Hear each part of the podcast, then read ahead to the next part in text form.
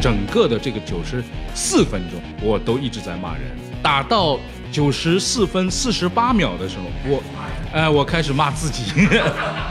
德国足球几乎是成为大家一个思维点。是 E 组跟 F 组的最后一轮四场比赛同时开的，比利时足球发展到今天，终于一步一步走上了它的历史巅峰。看谁都可能出事，德国队不会出事的。如果比利时在十六强比赛里面对上塞内加尔，我觉得塞内加尔有一面。那些没有发生的，是我们觉得不可思议的。南先生和他的朋友圈陪你畅聊整个夏天。世界杯很难说，你听我说。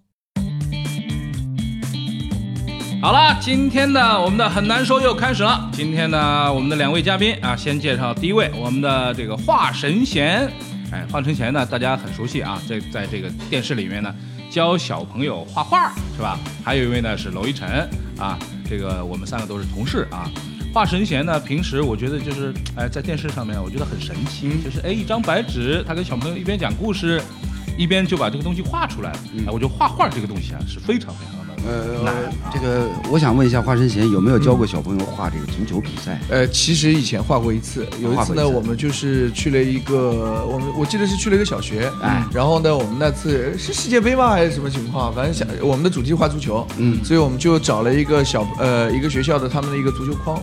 应该说把那个整个一个框用纸给包起来。了啊。所以画了一张那么大的一幅一幅、哦。一幅作品。那那是那是这个真实比例了。对对对啊，不过没有没有没有，那个球门是小一点的，啊，小一点 小一点，也也是真实，也是很大的一幅作品，也很大。对，然后呢，那天是小朋友，我们用这个多媒材啊，做了那个用网线做了那个门框，然后呢，我是画了一个在踢球的一个一个球员，是这样一个情况。对，哎，这个其实我觉得啊，就是寓教于乐啊很好玩儿，就是你让小朋友坐下来，因为我小时候我讨厌上美术课，为什么呢？这个上一上美术课呢，就是本来画画很好玩的，水彩笔啊什么的，嗯哎不要，拿了一个那个什么铅画纸，嗯然后拿了一个什么二 B 的铅笔，你看看这个名字啊，二 B 的铅笔 啊，然后在上面开始说，哎，老师跟你讲，这个叫光影五大调。我到现在其实也没搞清楚什么叫光影五大调。所以大家这个听众朋友都明白了啊，就是，呃，是什么限制了一男的想象力？但是我觉得啊 主要真的是是贫穷，主要是，哎但我觉得有时候可能是小时候，比如说比较爱运动的，长大了可能反而会比较文艺类的。是吗？我？因为我小时候其实是足球队的。啊，你还是踢过足球的？对我小足球队员，对小学一年级一直到踢到四年级半，嗯，我一直是足球队的，嗯。啊，那么后来为什么就不踢了呢？后来因为整个足球队严重的拖累了这个学习成绩，因为你想我们我们核心问题。我们我们足球足球班的一年级两年级都是，那我们那个时候是我还记得刚开始是上六天休一天，对那个时候，对。嗯所以基本上下午两节课结束之后，我们就去练球去了，嗯，根本一直踢到你想到四年级大家补课的时候，哎。第二节课结束之后，老师还要留下来做自习，我对。们说不留的，因为有时候要到外校区打比赛等等，哦。所以就拿着球就走了。啊。那后来最后一年，老师说不行了，你们这帮人小学都毕业不了了。小学都毕业不了。对，分数不能承受足球之重。哎，对，这个是没有。然后呢，我我我还记得我们当时那个足球队的那个老师是我们体育老师嘛，对吧？好，全部停一年，啊 全部停掉，停半年停一年啊，完了，停了大半年，对完了，中国足球腾飞的希望就这样哎，就被被扼杀了。就被扼杀了。哎不不不，我们那要感谢那个时候的班主任啊如果不是他当时极力阻止，我们当时十几个小队，估计估计小现在才初中毕业，估计。哎，要说到昨天的比赛了、啊，今天凌晨德国队打出了一场惊世骇俗、骇俗的比赛。嗯，其实啊，就是整个的这个九十四分钟，我都一直在骂人啊，打到九十四分四十八秒的时候，啊开始夸人了哎，我开始骂自己。哎，你觉得自己很专业是吧？哎，你看不懂吧？哎，真的是最后的那个球，哎，我你这话怎么说的跟天台上那些人一模一样？我就是在天台上说的。等一下，天台天台满了，天台满了，大家让一让。其实昨天这个德国队的这个比赛啊，大家都希望德国队会赢，因为为什么呢？德国队承载着一个很大大类的球迷的这个期望，嗯，哪一种呢？就是看谁都可能出事，德国队不会出事。对，嗯，然后第一场德国队出了事，好多人还站出来说，就是你看运气是不太好，对吧？但是德国队踢的还可以。昨天那个上半场踢完之后啊，什么德国队，什么乱七八糟的，哎，没想到这九十四分四十八秒，我特地看了这个时间啊，也就是说伤停补时还只有五分钟，还有十二10秒啊比赛就要结束的时候，哎，打进了这样一个惊世骇俗的任意球。我觉得这个球楼看完的，楼看的时候骂人了吧？我我看球一般都是很平静的。拉倒吧，真的，真的，真的，真的，真的，就是除非旁边旁边有你这样的人，那，那那那这个呢，就是觉得说，哎呦，这这个这个节奏不跟一跟的，好像对不起自己兄弟啊。呃，一般来讲，我自己就是在家啊，如果是后半夜看球的话，我一般都是很安静，比较安静啊，就就就，但是呢，但是呢，你比如说这个像昨天，呃。德国队最后啊，克罗斯那一脚出现绝杀，嗯我也会忍不忍不住从沙发上蹦起来，嗯然后啊喊一声，嗯喊一嗓子？嗯因为因为因为这个怎么说呢？就像刚刚一楠所提到的，在中国球迷、中国观众看世界杯这三十多年的历史当中啊，德国足球几乎是成为大家一个思维定式。是只有其他强队被爆冷，嗯这是大概率。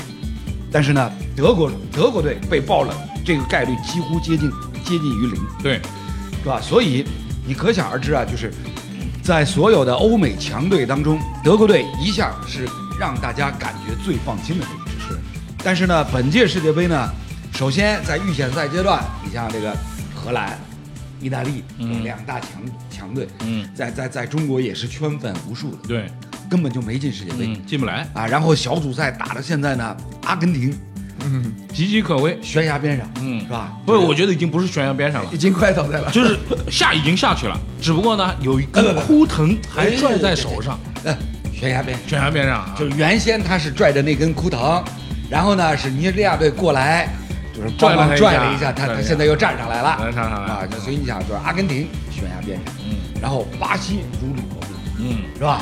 然后呢，西班牙跟葡萄牙其实也是战战兢兢。那天那天葡萄牙被摩洛哥打成那个什么样？嗯对，所以如果德国队再不幸早早的远离我们而去的话，那大家可能会觉得说这个世界杯这三个字儿的金字招牌就有点崩塌了。今年全是冷门。这个世界杯啊，在开赛之前啊，有一个软件公司做了一个这个，就是你心中的世界杯冠军。嗯楼其实也做了，没发出来而已啊。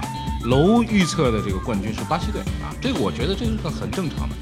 我的预测也跟大家都差不多，但是呢，如果按照就昨天之前啊，世界杯的那个出线形式，特别是阿根廷就必定走掉的那个出线形式，我看了一看，没有人对的，对啊。没有人没有人对的，对，没有人能预测准了。对。就也就是说，今年世界杯人人都是贝利。但今年我觉得很奇怪，今年好像好几场我记得都是绝杀，对。嗯。好几场都是绝杀。对，是的，这个这个还就是身边好多朋友都是很多不懂球的朋友都跳出来在看，对，啊，都在看这个热闹。对，啊，德国队绝杀，巴西队，巴西，巴西队等于是双绝杀。，对，那那个呢，第二个球其实也无所谓了，因为他伤停补时要打两个进去。我当时哎哎哎啊哎，可千万不能这么说。嗯你得多谢这个内马尔。嗯，要不是内马尔那一脚，嗯就是天台上有多少人得掉下去。哎，话说回来了，从这个角度上来说，巴西队因为那个球而排到了一组的这个小组第一。嗯，巴西队不管用什么方式排到小组第一啊，他小组第一就是小组第一。对，那么今天就有一个事情呢，我觉得就是楼来了，跟楼讨论一下啊。这个事情里面是一个复杂计算，什么呢？就是 F 组和 E 组啊啊！啊我我我知道了，就又要算小组第一、第二是吧？哎哎这个未来要见面的。那么我们给大家讲一下现在的形势是这样的啊。我们先说一组吧，先说一个简单的。巴西呢现在四分，嗯净胜球两个。嗯，瑞士呢现在四分，净胜球一个。嗯，塞尔维亚三分，嗯没有净胜球。嗯哥斯达黎加呢基本挂了，不不，已经挂，已经挂了啊，就是说跟这个第四场比赛、第三场比赛呢，关系也不是很大。那么如果下一轮当中，我们不说这个相互关系啊，我们就说巴西队万一以小组第二的成绩啊，不是巴西队是打到小组第一的话，嗯，那么下一轮 F 组这边对就是小组第二要去碰巴西哎队，对啊。那么如果巴西队呢是小组第二的话，就是小组第一要去碰巴西队。于是 F 组麻烦了啊，那 F 组的情况是这样：墨西哥六分，呃，进三输一啊，就是两个净胜球。现在看上去啊是如日中天啊。那么接下来的是德国队，净胜球是为零，但是他昨天因为绝杀之后拿了三分。啊，我我跟你讲，呃，其实我要是国际足联的话呢，我就是临时修改一下开球时间啊，然后呢，就是一组跟 F 组的最同时开打后一轮四场比赛同时开打，然后你会你会发现这就是世界杯历史上最黑的一次一次小组赛，是吧？盲踢马上就能出来了。然后呢，你就说盲踢没有盲踢的。现在这个通讯手段非常非常，以前呢是一个什么半导体，一个电话，对对吧？有没有手机之前连电话都没有，就是一个半导体。那么现在呢，有了手机了，有了各种通讯方式了，那边进球的消息会第一时间第一时间通知到，啊还需要通知啊？嗯，拿个手机直接看直播呀！守直守门守播有的时候有延，时，有的时候有延时守。门员可以看。啊，那所以就就是像刚刚一楠说的，因为呢小组赛最后一轮呢牵涉到各支球队的最终的一个排名，嗯，然后最终排名呢牵扯到了你进入十六强淘汰赛对阵抽签的对手。是，你看，哎，一组第一对上 F 组第二，F 组第一对上一组第二，嗯。所以呢，现在呢，因为是一组最后一轮呢是先开打，对。这按照赛程的安排，嗯，F 组呢是后开打，是。所以呢，这其中呢，给 F 组呢就带来无限的想象，是无限的想象空间。但 F 组现在的情况是这样，德国想要出线的话，他现在还是出线还是很困难。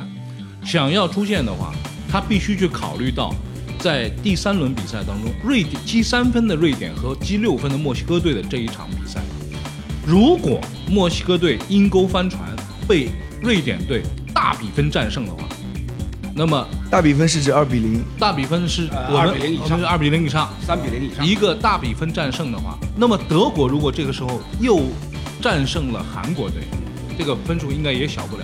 那么墨西哥队呢，很可能以如日中天的地位拿到六分的情况下，最后出局。啊，依然墨西哥还有出局的可能性。对，现在有墨西哥有可能也不小不小啊，这个可能性，因为德国现在 F 组 F 组呢，F 组就是显而易见会可能出现什么情况呢？嗯韩国三战全皆败，啊嗯零分垫底，剩下三个队呢都是二胜一负，都记录都是六分，就看净胜球。啊，就看就看净胜球了。嗯然后呢，还牵扯到什么呢？就是一组巴西那一组，到底最终三轮打完排名如何？嗯，巴西如果排第一，那 F 组这边呢，谁都不愿意做第二。其实，在 F 组这现在啊，就是德国队的情况，我觉得蛮好的，他净胜球为零，也就是说呢，下一场打韩国，只要赢了，赢来的所有的东西啊，都是有用的，赢一分算一分，赢两分算两分。但是我想说啊，两位老师，今年其实我觉得 F 组虽然这样听下来，F 组像死死亡之组一样很危险啊，嗯但其实今年巴西表现也没那么好啊，他们应该也不怕遇到巴西啊。呃，对对对，哦，不是这样说的吗？就是所谓瘦死骆驼比马大啊哎，是吧？就就好比就是呢，你南哥，嗯，你南哥呢从小调皮捣蛋，然后呢在学校里呢也经常就是哎不服不忿，拿拳头跟人说话，哎，是吧？但是呢，你告诉他下一轮对手有可能是泰森，嗯，因为泰森老了，泰森呢现在远远不如以前了。帕奎奥，啊，帕奎奥，好吧，就是在福尔曼，好不好？福尔曼那更老了。啊。跟帕奎奥对打那个叫什么梅梅梅什么来？梅威瑟，梅梅威瑟。啊，老了啊。哎，都不行了，都老了。啊，都老了。那个邹市明，我们也不年轻 啊，我们也不年不是轻啊。不是，我们说我我做一个形象的类比啊，华神贤大家知道的啊，瘦瘦高高的是吧？个子也不小是吧？娄一晨，娄一晨我历史上没有听到过他打过架对吧？华神贤踢过足球的，但是你让我选的话啊，华神贤跟娄一晨，我肯定还是选华神贤。对，这个是个这是个麻子政策，你知道吗？巴西队啊，巴西队无论如何，就就算是还是就算表现不好，威慑力还是很强对的。对对啊，因因为巴西队这个名声太大，名头太响，你知道？所以呢，在世界杯这样的比赛过程当中，除非到决赛，嗯决赛之前人人唯恐避巴西不及，嗯，你知道吧？躲开他，哎，就是能够躲开，一定是尽量躲开。实在躲不开，那那没办法了，嗯那没办法，是吧？那那那那是那是那是这个命里注定。好吧，本来我想今年他表现也一般，早点看到早点解决掉也是巴西，我跟你讲啊，巴西那天对哥斯达黎加，最后伤停补时七分钟里面进了两个球。嗯，一定程度上，我是觉得说，就是巴西啊，捅破这层窗户纸。对，一旦过了这一这一关这一坎儿的话，很有可能就是巴西队那帮球员一下子，哎，这种大赛的重压，他能够适应，他能够克服，那接下来想象力空间就无限了。这个经常会有这种情况，就是一个球队啊，到了一个地方之后都温掉了，哎，但我完全不晓得怎样，因为足球这个东西啊，不是一个说一个人我振奋精神就行的，它是靠个人配合出来的啊。但是那场比赛获胜之后，巴西一旦排到小组第一，你看看排到小组第一的巴西，情况会跟以前不一样。呃，啊我们的编辑跟跟大家讲了、感谢感谢我们的这个小编啊。啊。呃，F 小组最后一轮是先开打，先打，然后、啊然后是凌晨，也就是说好四小时天好嗯好好好好好漂亮，太好了漂亮啊，哎呦，这国际足联真是高啊，高啊高高！漂亮。那么这现在那情况就完全不一样了。嗯 F 小组最后一轮先开打，嗯，那就是什么呢？那就是呢，墨西哥跟瑞典、德国跟韩国，你们这两场这四个队，你们去死拼去吧。嗯就拼出一二。对，然你们后去死拼去吧。巴西队是有机会来挑选对手，然后呢，两个小时以后呢，就变成巴西队跟瑞士队来挑对手。嗯，哎，就是否则啊，否则就是反过来，我们刚才否则就是墨西哥、德国、瑞典来挑对手。哇，那那这那这个太复杂了。嗯，那这个太复杂了，你就是一边在比赛，一边还得算，哎呦，我不能再再进球了，再进球我就小组第一了，小组第一我就碰到巴西了。但但是呢，你你也不能不进球，哎呦，不能不进球，不进球我要被淘 淘汰。这个话又说回来了，在那个时候啊，如果出现这种两难的局面的话，没有人可以算得那么精确的，对。一定还是全力以赴，因为出现这件事情现在是头等大事。是。你别算着算着，为了做小组第二，把自己算自己算到小组第三去了，就麻烦了，是吧？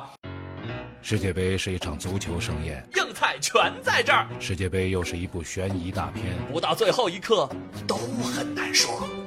南先生和他的朋友圈，陪你畅聊整个夏天。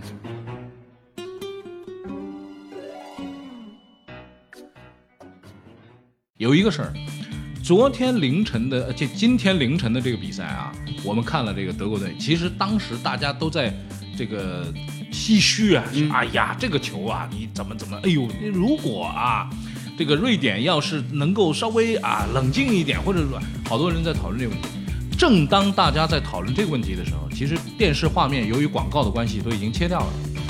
赛后发生了一件事情，大家知道吗？啊啊啊好多朋友还现在还不知道。两边两边教练组打起来了，我给大家说一下，其实是这样，德国有一个助理教练，也不知道哪一个啊，就冲到人家瑞典 队门口去，得意忘形了。得意忘形了，嗨了，你知道吗？去给人家鼓掌，人家是刚刚就是差一点点拿到手的一分。人人人家是满腔悲愤的时候。啊，这个时候他去鼓掌，然后那边呢就干起来了，干起来之后呢就推推搡搡，那个四个裁判呢就是已经干完了一场九十五分钟的比赛，觉得说哎呀歇了啊，没想到台下还发生这样的事情，所以裁判上来劝架，现场是相当混乱，呃，网上看得到视频啊，挺难看的一个局面。今天呢，德国队特地出来道歉了，说不应该这样的这个，当然是不应该这样啊。嗯，而且我觉得就是堂堂德国队啊，又赢了比赛，是你怎么能这样呢？但是我也在想说，这个助理教练发什么神经呢？为什么要跑到人那儿去？我跟你讲，就是这个呢，实际上还是说明，就是德国队在第一场小组赛输给墨西哥之后啊，压力巨大，对对对，就全队上下就差点都被压力给给压垮了，嗯，所以才会在昨天这个比赛，呃，在在今天凌晨这个比赛，就是最后时刻会出现助理教练那样的得意。我觉得，我觉得助理教练可能他在那一秒之前也没想到他们最后能进一个球。对啊，对，啊。对呀、因为今天今天凌晨这场比赛呢，就是德国队又是什么先丢球，嗯。嗯，然后呢下半场开始要拼命往回追，追完一分追成平局，两队重新回到同一起跑线，但是对瑞典队一分够了。够了，嗯，德国一分是不够的，嗯德国是必须要拿三分。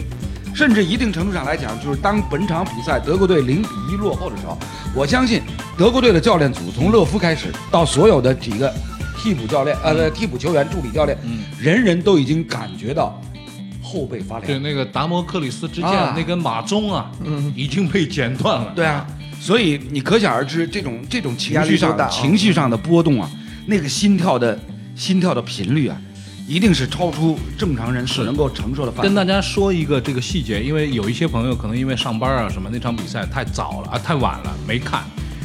那场比赛打到六十分钟到七十分钟的那段时间，这十分钟里边，德国队是占尽场上优势，是把对手压在这个、这个禁区里边猛打的。而那段时间呢，特别是左路的两个传中，两个漏点之后的射门，虽然都没打进啊，但是这一段时间大家是觉得德国队回来了，对，德国队像一支真正的强队，离进球越来越近了。哎一像一支真正的强队一样在打比赛了。这个时候呢，瑞典队换了一个人，那一段时间呢，瑞典队渐渐的恢复过来，而德国队呢没有那个体力再去打那个球，明显的打到八十分钟左右的时候，德国队的体力已经完全不行了。那么最后呢，打到九十四分钟的时候，在这里获得一个任意球的机会。其实那个任意球的位置，一天世界一点也不好，因为离禁区太近了，你传球的话根本就没办法飞过头顶球。门与球门线之间的夹角大概在三十度角以内。以内了啊。所以你说看看那个一波一射啊，好像看上去没什么，但是从球门的角度上来讲，拨出来就给它增加了大一点点的角度，但那个球就打进了。但这个时候其实啊，我觉得就是这个球不进的话，德国队可能是呃，就是全队啊，可能就是在一个默哀的状况下退场了。但那个球一旦进了的话，我觉得那一个球把自己吓尿了。就整个的这个替补席啊，包括这个助理教练助理教练，你看到有一个德国球迷的一个表情嘛？就说不相信，他不相信自己的球队进球了，就是张着嘴抱着头，像他跟旁边的那个那个瑞典球迷一样抱着头，就是啊，是是真的吗？就这样进去了啊？当时德国队我觉得是这种情况，所以那个时候情绪啊是失控的，失控了啊，嗯，兴奋的失控。兴奋的失控。其实我觉得是后怕的失控，吓死了。因为当时他也没其他选择了呀，最后那十二秒也没有其他选择了。对，啊，因为因为对于德国来讲呢，就是多少年啊，大家都觉得说德国队啊，在世界杯当中最起码能够进八强嗯，啊，就是最起码的八强。对对对，就就是就是因为因为因为各个队各个队的水平不一样嘛。你比如咱咱中国队，咱中国队的目标呢就是进一次世界杯，嗯人德国队呢是最少要进八强，嗯，是吧？进八强算他基本完成哎，任务。进进八强不满意的，德国球迷一定是不满意的啊！哎，说完德国队啊，今天，呃，我看到我们的这个南先生的小宇宙的这个后台啊，有一个这个球迷啊。特地给楼提一个问，因为昨天那场比赛呢看美了，看爽了啊，这个比利时队啊。啊，就是比利时五比二是五比二。对啊，昨天呢，这个宇瑶来了啊。啊，宇瑶跟张元来了。啊。宇瑶来了呢，他就觉得说比利时这种就是这种看似强大，但其实就是一般的这种球队，就是二线欧洲强队，而走不远的，走不远。当天晚上就来了一个五比二，不是不哎是不是，他他的意思走走不远是走到多远呢？走不远，他没有具体说，他的意思就是说比利时大家都觉得不一定进得了八强很很了不起嘛。比利时比利时从目前小组赛的啊，你现在说问我问你的问题就就是你对比利时怎么看我对比利时怎么看？啊？啊、那个比利时足球发展到今天，来来来终于一步一步走上了它的历史巅峰。那个来劲儿，要他要来劲儿啊！这个为什么这么说呢？嗯因为首先，嗯目前的这支比利时队从人员配备角度上来讲，嗯足够排出两套主力阵容，嗯而且都能进世界杯八强。哎，啊，但是呢，混成一套的话呢，嗯反而不好说了。啊，啊，因为这个一加一非但没有大于二，哎连等于二现在都是约等。哎，这个问题 昨天也讨论过，就是说，会不会是因为这些大牌球星啊身价太高，哎，做老大做的时间太长？没有，我跟你讲，啊就是比利时，首先是在于什么呢？嗯，目前他这帮球员呢，在各家俱乐部里面都是主力，对，一定程度上呢，俱乐部里层面啊，都是其他队员配合众星拱月。嗯，然后呢，到了国家队以后呢，就是大家都是各家俱乐部的老大凑到一起，老大跟老大凑在一起，那就很难弄了，嗯是吧？谁给谁做红花，谁给谁做绿叶，嗯谁来干脏活苦活，嗯，是不是？对，是吧？我凭什么要给你遇水搭桥，是逢山开路？嗯，我为什么要给你喂饼？为什么不是你给我喂饼？嗯啊，这种潜意识里面一定会有这样的一些想法。是，所以你看，目前的这支比利时队呢，如果在反击进攻过程里面，你会发现他的球员每个人脚下技术能力都相当不错，是，是吧？但是呢，有没有这个舍弃一些自己的发挥，嗯来争取说主动为队友做一些嫁衣？有没有？嗯。那么昨天那场球，你认为有没有？昨天那场球，你看一下进球的这个统计列表呀，嗯，卢卡库进了两个，嗯，阿扎尔进了两个，对，说明说明这俩基本上还是单打单干的居多呀。哎，只不过对方不太精干，是吧？不不不是说对方不太精干，嗯是是因为就是反击过程当中以少打少，嗯比较适合单干。对，比较适合单干。然后然后为什么为什么会比较适合单干呢？同时也可以反映出来，就是在前场这俩单干的过程当中，后边的人都没跟上来。他们只能自己打了。那么从这个角度上来讲啊，就是说对一支相对较弱的球队的时候，比利时的能力相当强。呃，但比利时呢，其实上来碰了两个两个这个对手呢，也不算太强，所以他呢，这个净胜球打得很多。那么他现在出现之后，你觉得会怎么样？呃，首先呢，看今晚英格兰对巴拿马，是，如果英格兰拿下了巴拿马呢，嗯那就是比利时跟英格兰呢就是双双携手出线。是，出现以后呢，他们要对上的呢是日本、塞内加尔、波兰、哥伦比亚这一组。嗯那么这一组呢，目前来看呢，呃，塞内加尔是我看好的黑马之队，嗯是吧？就是如果比利时在十六强比赛里面对上塞内加尔，我觉得塞内加尔有一面。他也不见得遇得到塞内加尔。就如果碰到塞内加尔的话，你觉呃，得有有可能遇到，有可能有可能遇到，因为因为你说你说这个呃啊，怎么说啊？就是或者他遇到塞内加尔，或者他遇到哥伦比亚，对，是吧？就是对面都有赢面，嗯因为啊对面都有赢面对对面都有赢面，因为塞内加尔跟哥伦比亚呢，就是团队的作战配合相对来讲，这个细腻的程度啊，嗯默契的程度要稍高过于比利时。嗯，所以楼在这里大胆预测，比利时队即便出现，也很可能倒在十六强，嗯是这样吗？目前不好说，啊，我自己我自己在又 闪躲了，闪躲了，闪躲，我没有闪躲，我闪躲什么？就是我自己在世界杯开始之前，哎排了那个表，那张那张那张这个世界杯预测图里面，哎我自己预测的就是比利时进十六强碰塞内加尔，啊然后塞内加尔晋级。啊，塞内加尔我自己就是这么预计，嗯就是这么预测的。好，但是呢，现在来讲呢，现在来讲的话呢，又存在一个变数。嗯为什么呢？因为最后一个小组 H 小组里面，日本队嗯，第一轮赢了哥伦比亚。是就万一如果是哥哥伦比亚日本队哥伦比亚哥伦比亚出局，万嗯哥伦比亚万一出局，对，就没出来，日本队小组出现，嗯，日本队碰到这个比利时的话嗯，那日本队就没机会了。机会不大，嗯。日本队打比利时是没有机会的，而塞内加尔或哥伦比亚打比利时是是有很有可能赢的，哎并且楼认为塞内加尔如果正好碰上了比利时的话，他在赛前就做了一个大预测，这个大预测是塞内加尔会战胜比利时。好，写在这了啊，这个血书已经楼刻破中指，按下了自己的手印。如果预测失误我，磕破的是你的中指，谢谢两位，我记一下。记一下来。有图有真相，有图有真相拍一下拍一下一男的哎这个。我们有声音留下的，对吧？这个东西娄一晨自己说的。那么刚才我只是啊，这。这声音有可能有可能是你们后期剪辑出来的哦。哎呦，谁为了你跳个喵喵喵还去剪辑？哎，上次的喵喵喵跳曲确实不错，在南先生的小宇宙的后台已经炸开锅了。